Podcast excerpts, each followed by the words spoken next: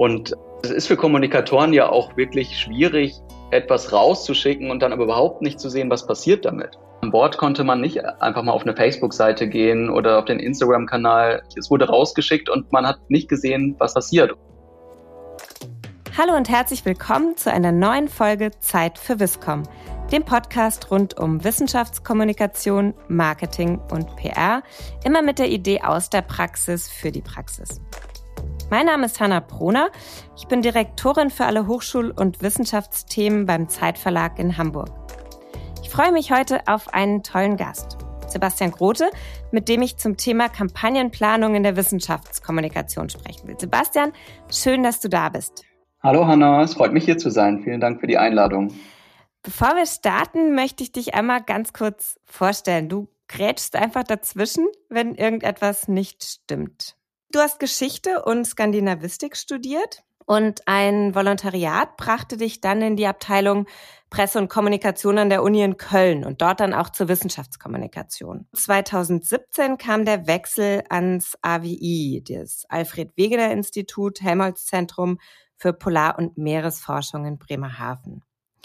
Seit 2019 leitest du dort kommissarisch die Abteilung Kommunikation und bist damit eigentlich im operativen Tagesgeschäft einer crossmedial arbeitenden Pressestelle.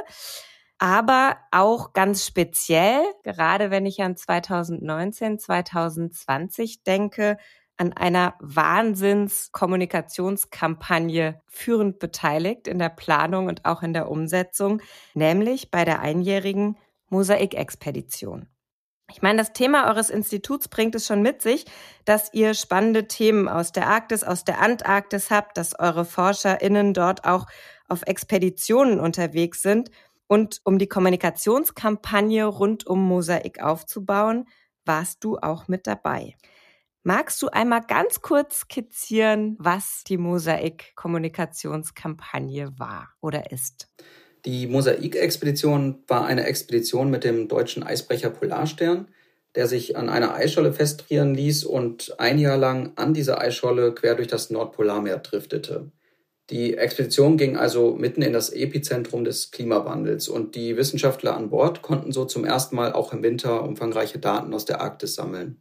Und am Alfred Wegener Institut haben wir dazu die Kommunikationskampagne geleitet.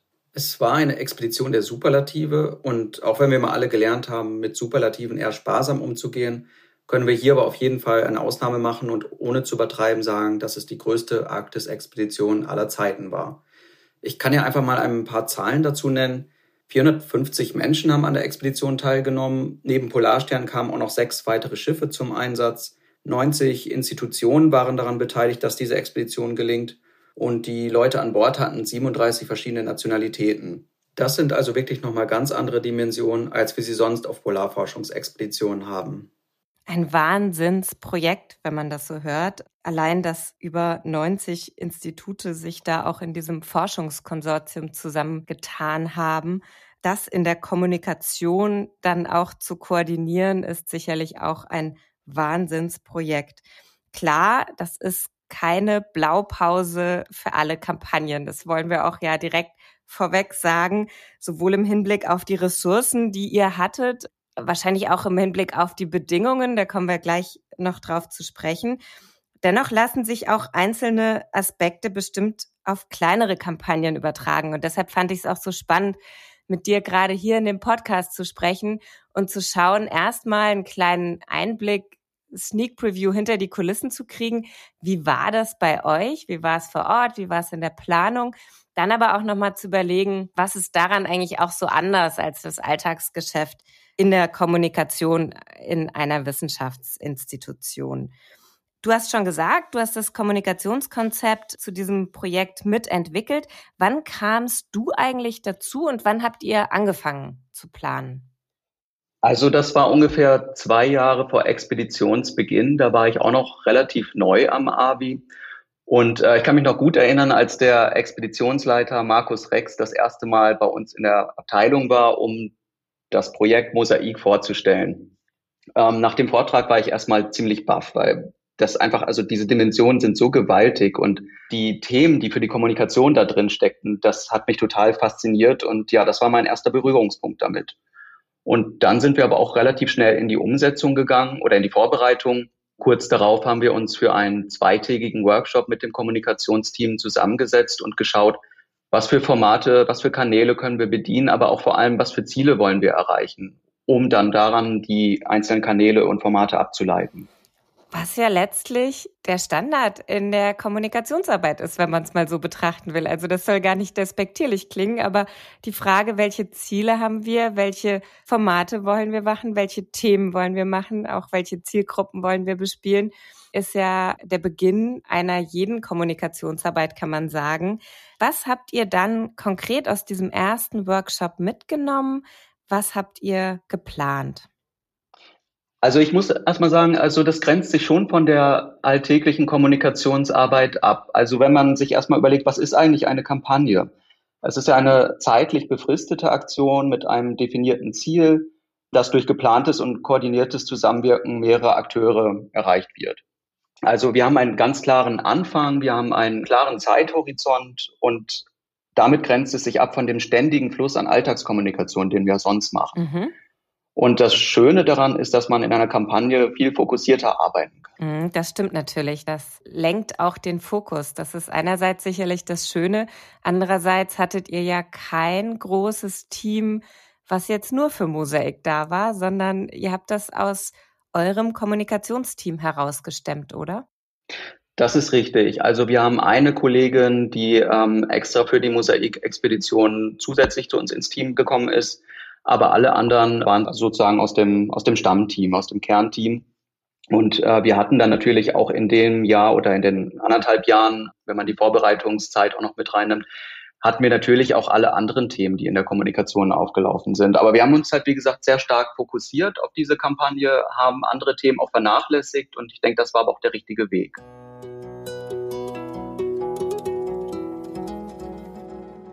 Was war euer zentrales Kommunikationsziel. Es ist nicht der Fokus auf den Beginn gewesen, wenn ich dich auch im Vorgespräch, was wir ja schon geführt haben, richtig verstanden habe. Ihr habt nicht gesagt, wenn das Schiff ablegt, die Polarstern startet, das ist unser Big Bang, sondern ihr seid ja etwas anders rangegangen.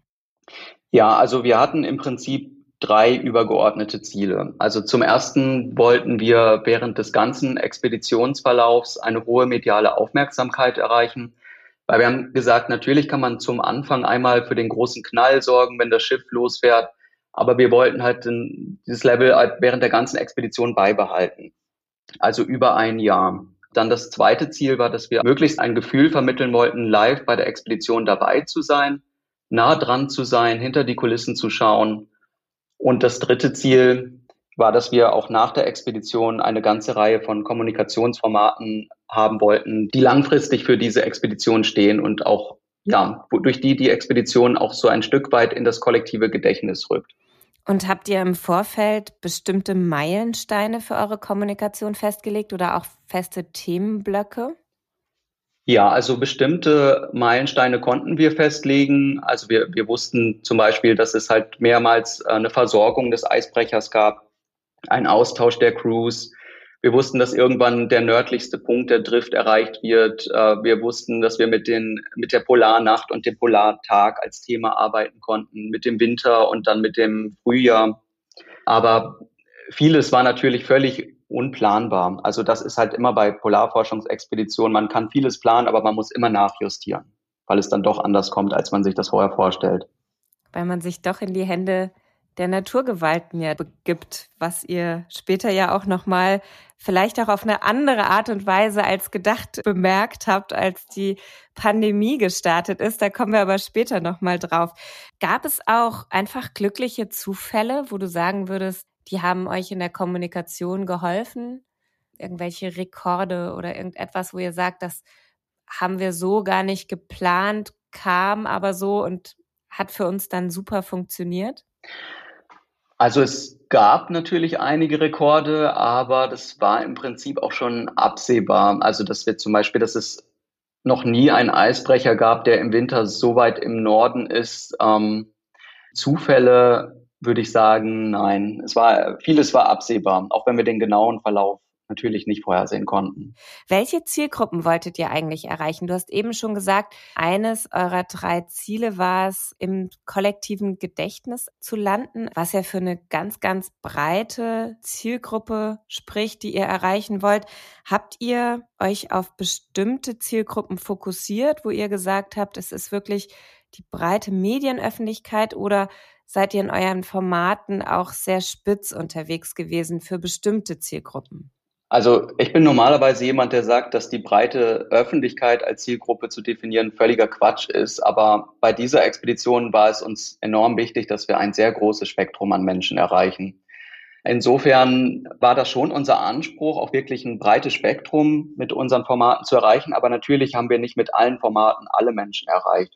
Ich denke, das können wir gleich nochmal genauer, wenn wir über die Formate und Kanäle sprechen, können wir das nochmal durchdeklinieren. Aber grundsätzlich war das schon eine Ausnahme, was unsere Zielgruppen betrifft. Mhm.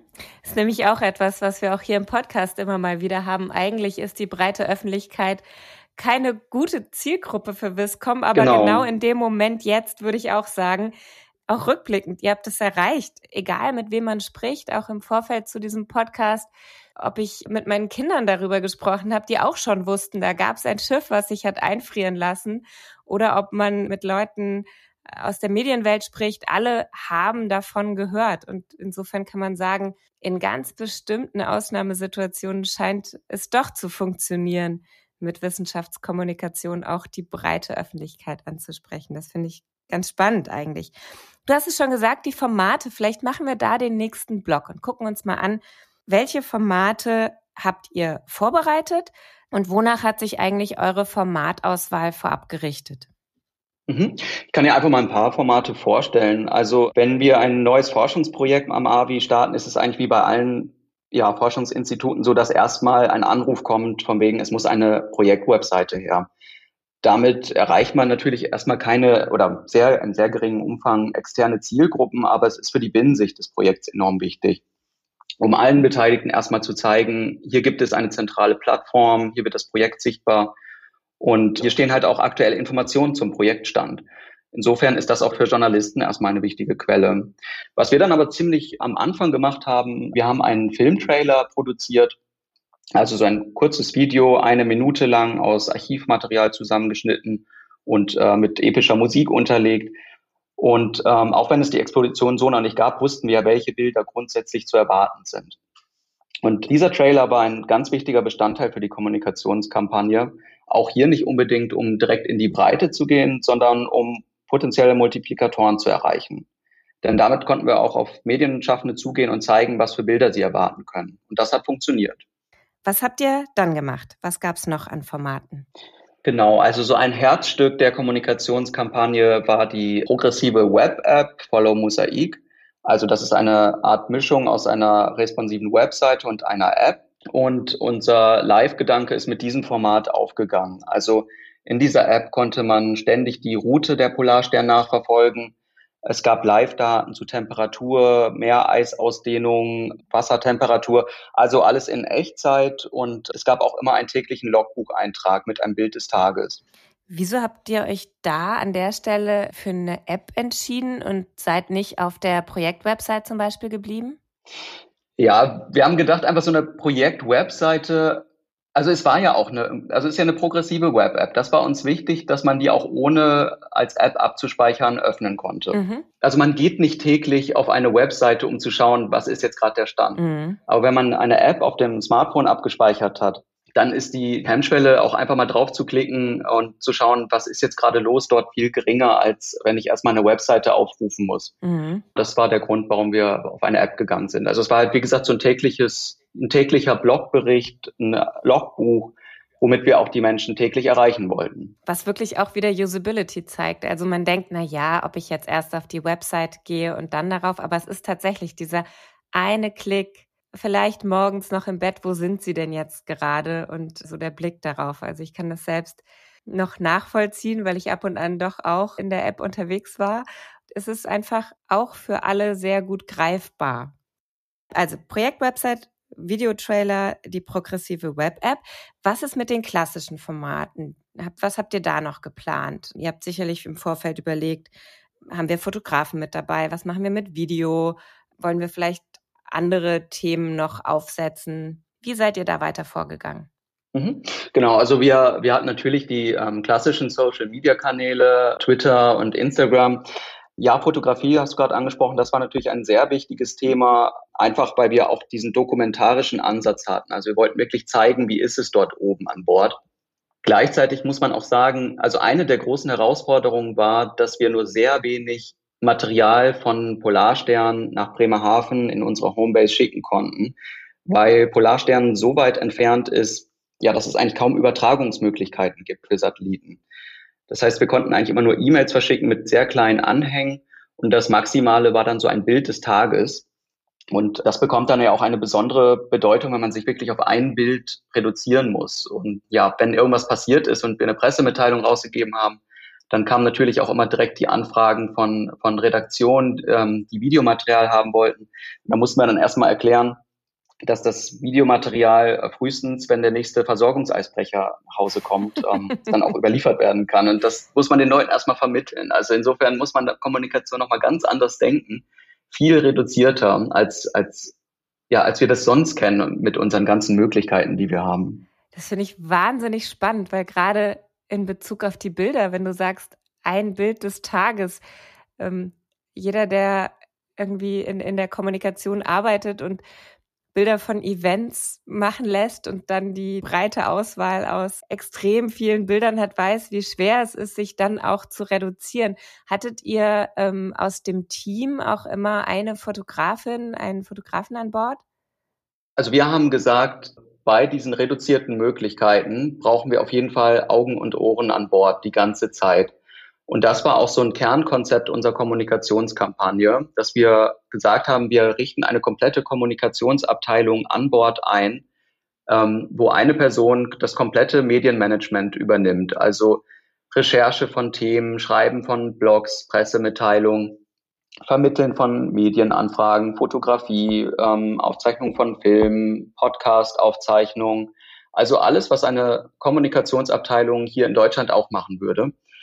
Und da hatten wir auf einzelnen Abschnitten auch eine Fotografin oder einen Fotografen dabei, aber es waren durchaus auch mal Leute, die eher aus dem textlichen Bereich kommen und äh, ja, dann auch vorher nochmal einen Crashkurs in Fotografie gemacht haben.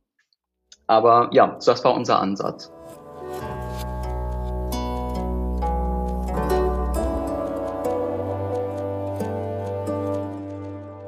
Bleibe ich trotzdem, ohne zu springen, noch mal kurz bei den Formaten, weil du auch Podcast mhm. gesagt hast. Das heißt, ihr habt auch einen Podcast von der Polarstern aus gemacht?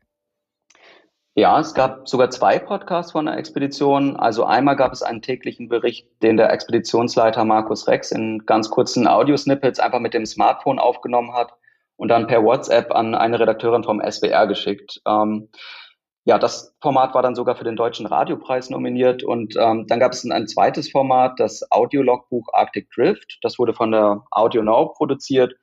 Und dazu gab es ungefähr alle ein bis zwei Wochen ein längeres Update. Das wurde dann immer von der Medienkoordination an Bord, also von der Person, die gerade an Bord war, aufgezeichnet dann in viele kleine Clips zerstückelt, über Satellit nach Bremerhaven geschickt, dort wieder zusammengefügt und dann an die Kollegen der AudioNow geschickt und dort zu einem Podcast fertig produziert.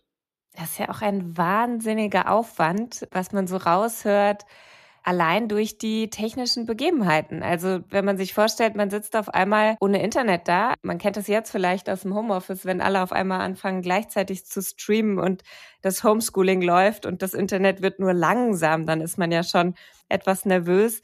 Ihr habt Bedingungen vorgefunden, wo man wirklich, du hast es vorhin schon gesagt, sehr kleine Anhänge nur noch verschicken konnte. Und sehr klein heißt ja in dem Zusammenhang wirklich klein. Ich glaube, ich habe mal gelesen, zwei Megabyte gingen so ganz gut durch und das war es dann auch. Und selbst dafür brauchte man schon eine Sondergenehmigung, um so große E-Mails ähm, zu verschicken. Das war auch nicht so, dass alle ständig ähm, zwei Megabyte verschicken konnten. Also ja, man musste ganz anders denken. Und es ist für Kommunikatoren ja auch wirklich schwierig, etwas rauszuschicken und dann aber überhaupt nicht zu sehen, was passiert damit. Also an Bord konnte man nicht einfach mal auf eine Facebook-Seite gehen oder auf den Instagram-Kanal. Also das ist wirklich, es wurde rausgeschickt und man hat nicht gesehen, was daraus passiert. Oder, oder wenn ein Medienbeitrag erschienen ist, konnte man den halt nicht eben aufrufen. Das ist erstmal sehr schwierig für, für Leute, die in der Kommunikation arbeiten. Du warst selber an Bord. Wie hast du das erlebt und was war auch dein Learning aus dieser ersten Zeit an Bord?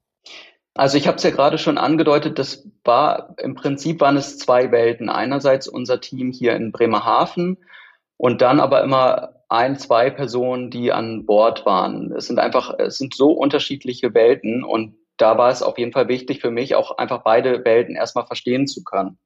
Also um mal Beispiele zu nennen, du hast es gerade schon angesprochen, es sind extreme Temperaturen, ähm, die Dunkelheit, die ganze, also die ganze, dieser ganze Expeditionscharakter ist erstmal eine enorme Herausforderung.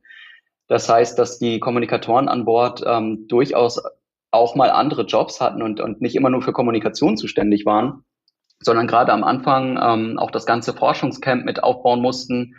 Also, ähm, und das konnte man nur verstehen, wenn man wirklich vor Ort war. Es gab ja, glaube ich, auch äh, Schießtraining dass man gewappnet war für den Fall, dass die Eisbären kommen, oder? Genau. Jede Gruppe, die auf das Eis gegangen ist, brauchte immer eine Eisbärwache dabei.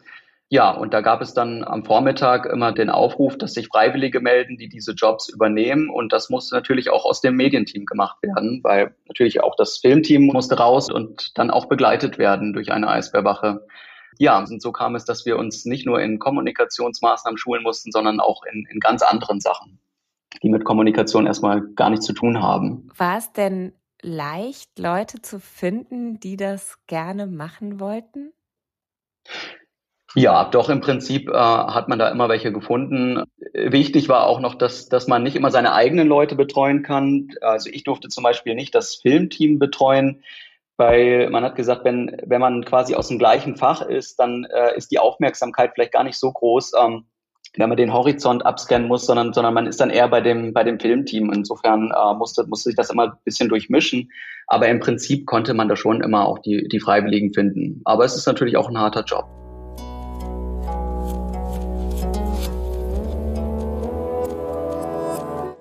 Jetzt hast du gesagt, es gab die Medienkoordinatoren an Bord. Das war dann immer einer. Wie viele Leute insgesamt waren für die Kommunikation da. Du hast zu Beginn gesagt, ungefähr 450 Leute waren involviert. Die waren nicht immer alle gleichzeitig auf dem Boot, weil es ja verschiedene Crews gab, die auch gewechselt haben. Aber wie viele Leute an Bord waren wirklich reine Kommunikatoren und wie sehr habt ihr auch mit den Wissenschaftlern zusammengearbeitet und eben die Wissenschaftlerinnen selber Wissenschaftskommunikationen machen lassen? Also Platz ist auf Polarstern wirklich sehr begrenzt. Also insgesamt passen 100 Leute ungefähr auf das Schiff. Davon ist die Hälfte eine Crew. Da ist es sowieso nicht verhandelbar. Die, die muss einfach da sein. Und bei den anderen 50 Plätzen, da hatten wir in der Regel zwei bis fünf Plätze für Kommunikation. Und davon wiederum waren zwei Plätze für die, also auf jedem Fahrtabschnitt zwei Plätze für das Filmteam vorgesehen und die anderen Plätze haben wir dann äh, in der Regel gestellt. Oder wir hatten auch noch andere externe Medienschaffende dabei. Eine Journalistin war zum Beispiel auf dem ersten Fahrtabschnitt und auf dem letzten Fahrtabschnitt dabei. Und natürlich haben wir die Wissenschaftlerinnen und Wissenschaftler sehr stark mit eingebunden in die Kommunikation. Das hat aber auch gut geklappt. Wenn du jetzt auf dem Schiff warst, ähm, wie hast du dann Kommunikation in Richtung Bremerhaven steuern können? Also vom Schiff her nach Bremerhaven. Wie hat das funktioniert? Das äh, ging überwiegend über E-Mail oder, oder über WhatsApp-Nachrichten. Die Herausforderung war, dass wir gerade am Anfang äh, jeden Tag in einer neuen Zeitzone waren. Wir sind ja immer weiter nach Osten gefahren mit dem Schiff und haben uns dann dort im russischen Sektor der Arktis einfrieren lassen. Also das, das war dann nochmal ein bisschen tricky, dass, dass wir immer eine, eine andere Zeitzone hatten. Und dann aber natürlich auch die, die Zeitverschiebung um mehrere Stunden. Und hinzu kommt, dass man, wenn man eine E-Mail über Satellit verschickt, die nicht unbedingt in Echtzeit da ist. Also das kann schon mal ähm, eine Stunde dauern, bis, bis die E-Mail mit dem Bild dann auch da ist oder mit, mit einem Auftrag. Genau, also insofern muss man sich da auch sehr gut aufeinander einstellen. Und ich erinnere mich auch noch daran, dass gerade am Anfang oder im Prinzip auch während der gesamten Expeditionszeit alle Highlights immer am Wochenende oder an Feiertagen passierten. Also das lässt sich ja nicht planen. Und an Bord ist auch irgendwie jeder Tag mehr oder weniger gleich. Also da gibt es sowas wie ein Wochenende nicht. Also das geht halt immer weiter, die Arbeiten.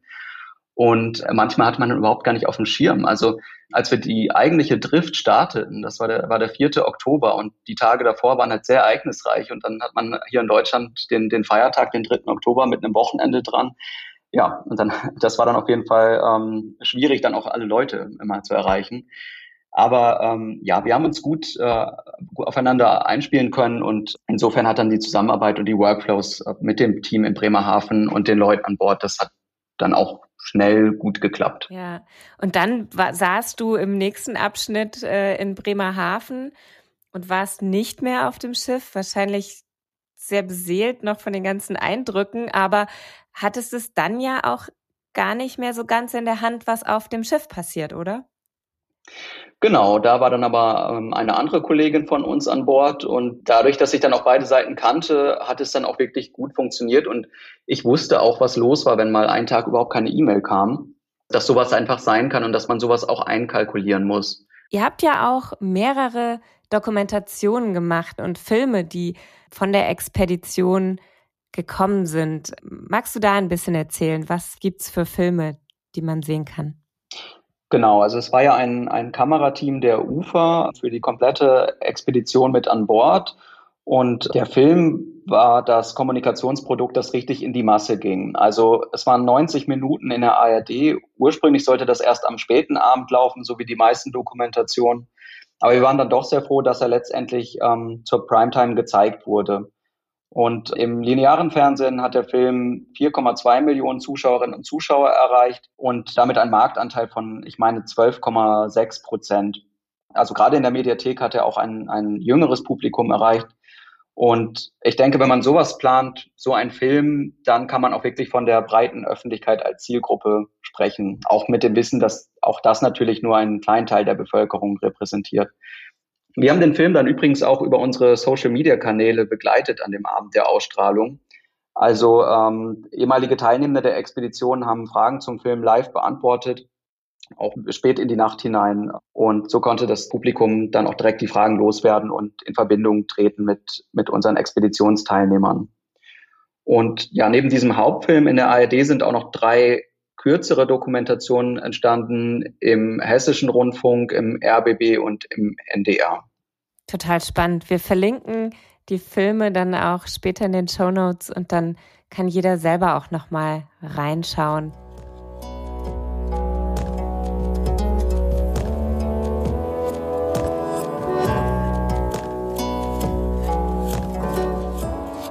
wenn man sich nochmal anschaut, euren Outreach, der war wahnsinnig hoch. Also eure Ziele zu sagen, wir wollen das Live-Gefühl vermitteln, wir wollen den Leuten zeigen, was vor Ort passiert. Ja, sie quasi mitnehmen auf diese Heldinnenreise, wenn ich es mal so formulieren mag. Das haben die Medien aufgegriffen. Kontinuierlich wurde weltweit über die Expedition berichtet. Was ich sehr spannend finde, ist tatsächlich auch diese weltweite Perspektive. Ähm, die New York Times hat berichtet, BBC hat berichtet. Wie habt ihr diesen wahnsinnigen internationalen Outreach erreicht und wie habt ihr das auch alles koordiniert? Kam das alles von euch aus? Habt ihr das angestoßen? Habt ihr einfach gezielt internationale Presseagenturen mitbetreut oder kam das über die Nationen, die auch an Bord waren, dass man sagt, internationale Expeditionen haben es per se vielleicht etwas leichter, auch internationale Sichtbarkeit zu bekommen. Wie habt ihr da mit der internationalen Kommunikation vor allen Dingen gearbeitet? Also ich habe ja anfangs auch kurz erzählt, dass wir über 20 Nationen waren, die diese Expedition durchgeführt haben. Also es war ja keine reine ABI-Expedition, und insofern waren auch Kommunikationsabteilungen aus diesen Nationen mit involviert. Darüber hatten wir natürlich ganz andere Zugänge, als wenn wir nur von uns aus versuchen, in die Medien zu kommen.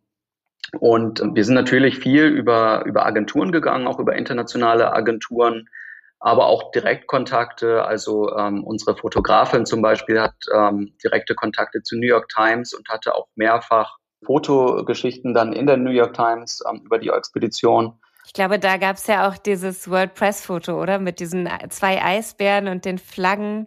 Genau, genau, das wollte ich gerade sagen, dass sie für ein Bild, das dann auch in der New York Times erschienen ist, auch den World Press Photo Award in der Kategorie Umwelt bekommen hat. Und ja, das war, glaube ich, wirklich so eins dieser ikonografischen Bilder der Expedition, wie die beiden Eisbären sich dem Forschungscamp nähern und auch wirklich mit dem Forschungscamp interagieren.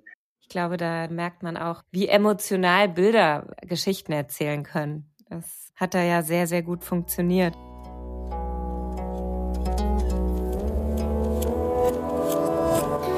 Jetzt habt ihr gesagt, ihr wart in Bremerhaven. Ich glaube, das Team bei euch sind so 14 Leute. Ihr habt ja nicht alles aus Bremerhaven heraus selbst gemacht, sondern habt euch auch relativ früh mit externen Partnern zusammengetan, unter anderem auch mit der Bertelsmann Content Alliance. Was habt ihr da genau gemacht und inwiefern war das auch aus deiner Perspektive ein Erfolgsfaktor der Kommunikationskampagne? Also wir haben gesagt, dass wir mit unseren eigenen Kanälen im Prinzip gar nicht mal so viele Menschen erreichen können, wie wir das vorhatten. Und äh, insofern war es uns von Anfang an wichtig, dass wir ein Filmteam äh, mit an Bord nehmen, das dann auch die gesamte Expedition mit an Bord bleibt oder im Prinzip die ganze Expedition abdeckt. Aber natürlich haben die Teams dann auch zwischendurch gewechselt mit den einzelnen Austauschphasen. Und dazu waren wir in Verhandlungen mit vielen Produktionsfirmen, bei den meisten hat sich dann aber schnell herausgestellt, dass der Aufwand einfach zu groß ist, ein Jahr immer mindestens zwei Leute zu stellen, die dann auch ähm, ja, in der Arktis sind und in der Zeit nichts anderes machen können. Und mit der UFA haben wir dann auf jeden Fall einen sehr guten Partner bekommen, die das dann auch durchziehen konnten das ganze Jahr.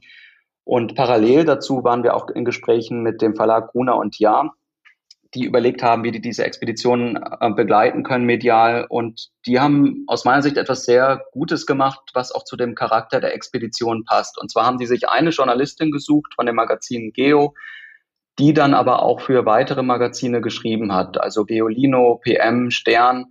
Und so konnten die halt mit einem relativ geringen Aufwand viel Outreach erreichen. Und wir konnten mit unserem Einplatz, den wir für eine Journalistin bereitstellen konnten, in sehr viele Magazine kommen. Und durch diese beiden Schienen ist die Kooperation mit der Bertelsmann Content Alliance ins Rollen gekommen. Also da sind da noch die Audio Alliance, ähm, über die wir vorhin schon kurz gesprochen haben, mit reingekommen, die den Podcast gemacht haben und auch die Random House Verlagsgruppe, in der dann auch später drei Bücher über die Expedition erschienen sind. Also ein Expeditionsbericht, ein Fotobuch und äh, ein Kinderbuch.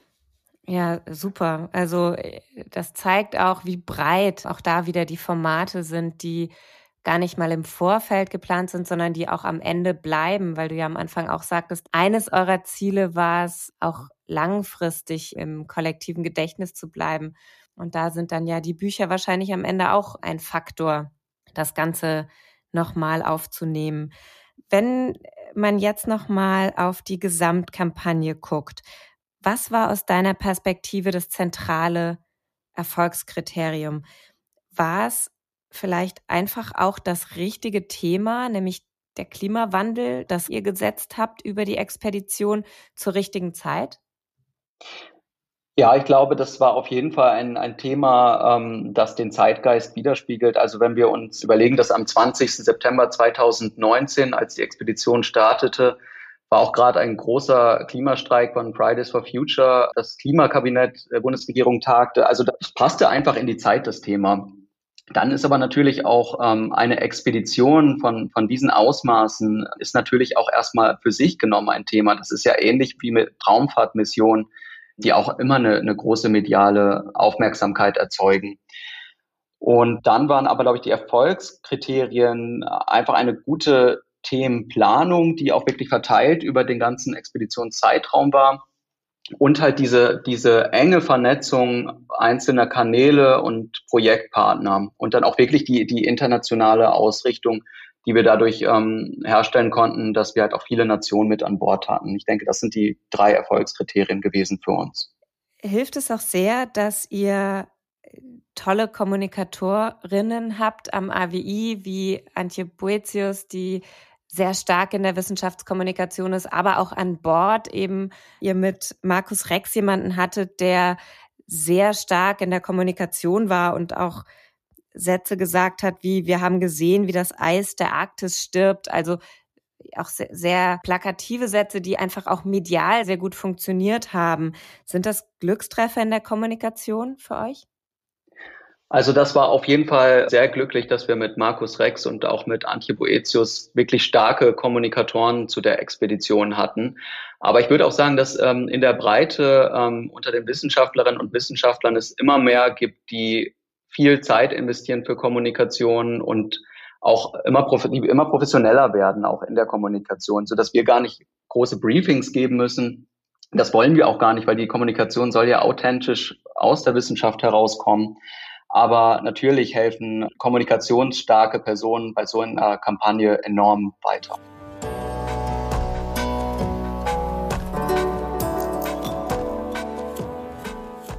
Ein Thema, was ich in dem Zusammenhang auch ganz spannend finde, du hast am Anfang schon mal gesagt, die interne Kommunikation ist auch sehr wichtig. Also eine Projektwebsite, wo zum Beispiel alle auch den Status des Projektes sehen.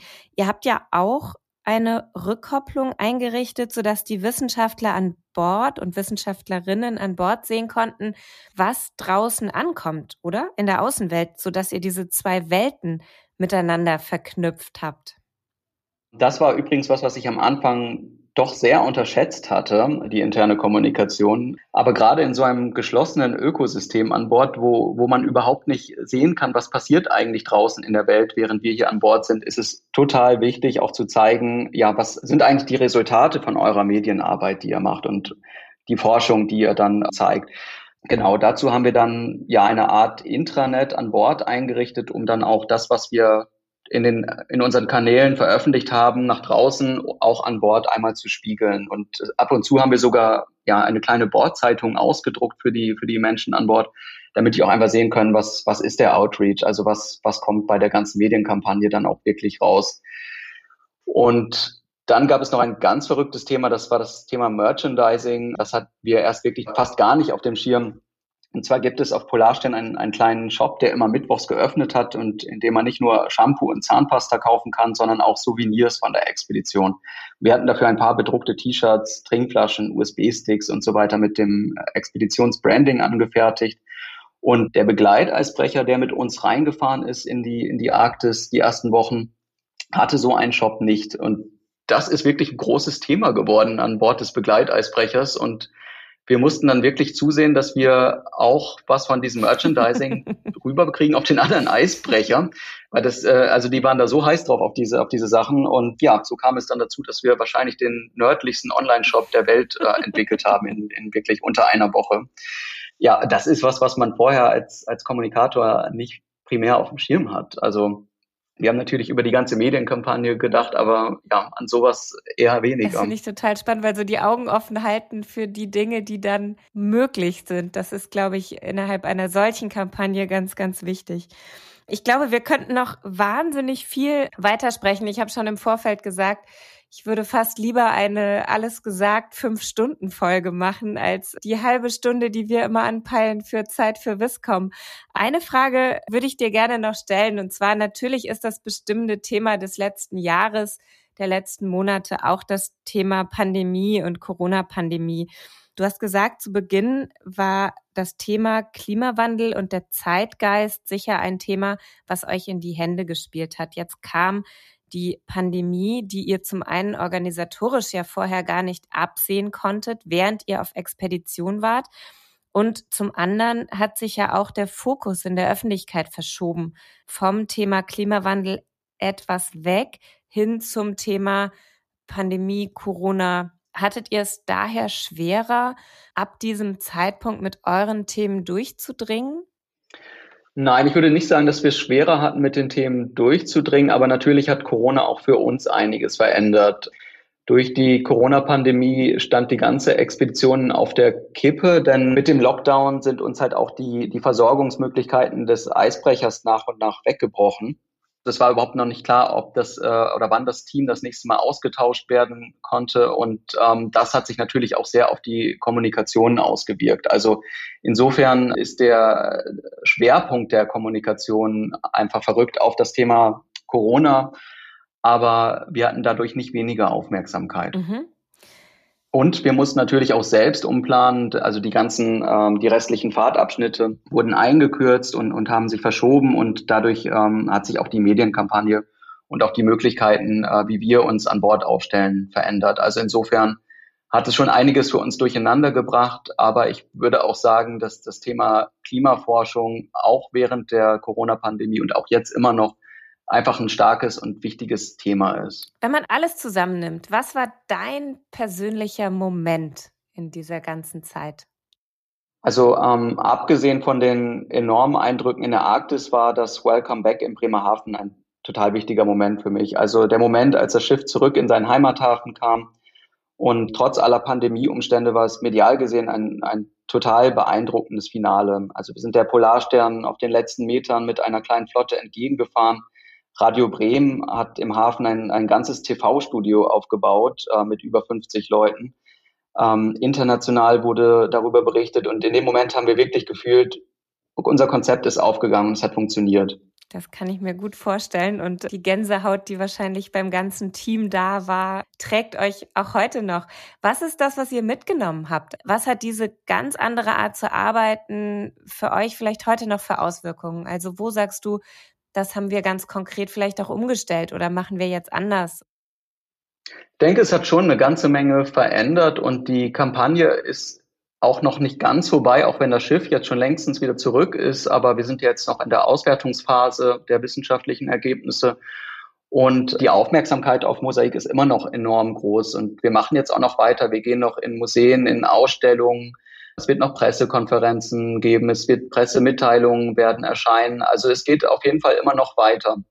Aber aus dieser sehr intensiven Zeit während des Expeditionsverlaufs haben wir auf jeden Fall mitgenommen, wie wichtig es ist, auch mit neuen Formaten zu experimentieren, versuchen, neue Zielgruppen zu erreichen und wie wichtig diese sehr guten Netzwerke auch mit Partnern aus der Medienlandschaft sind. Und die Netzwerke, die bestehen jetzt auch auf jeden Fall noch weiter und ja, damit können wir auch in Zukunft gut arbeiten. Kommen wir zur Viscom-Vision. Wir haben eine Kategorie immer am Ende des Podcasts, wo wir sagen, wenn du alles Geld der Welt hättest, alle Ressourcen der Welt, wobei ich jetzt auch sagen muss, wahrscheinlich hattet ihr schon eine sehr, sehr gute Ressourcenausstattung, auch äh, bei Mosaik, äh, anders als in vielen anderen Projekten.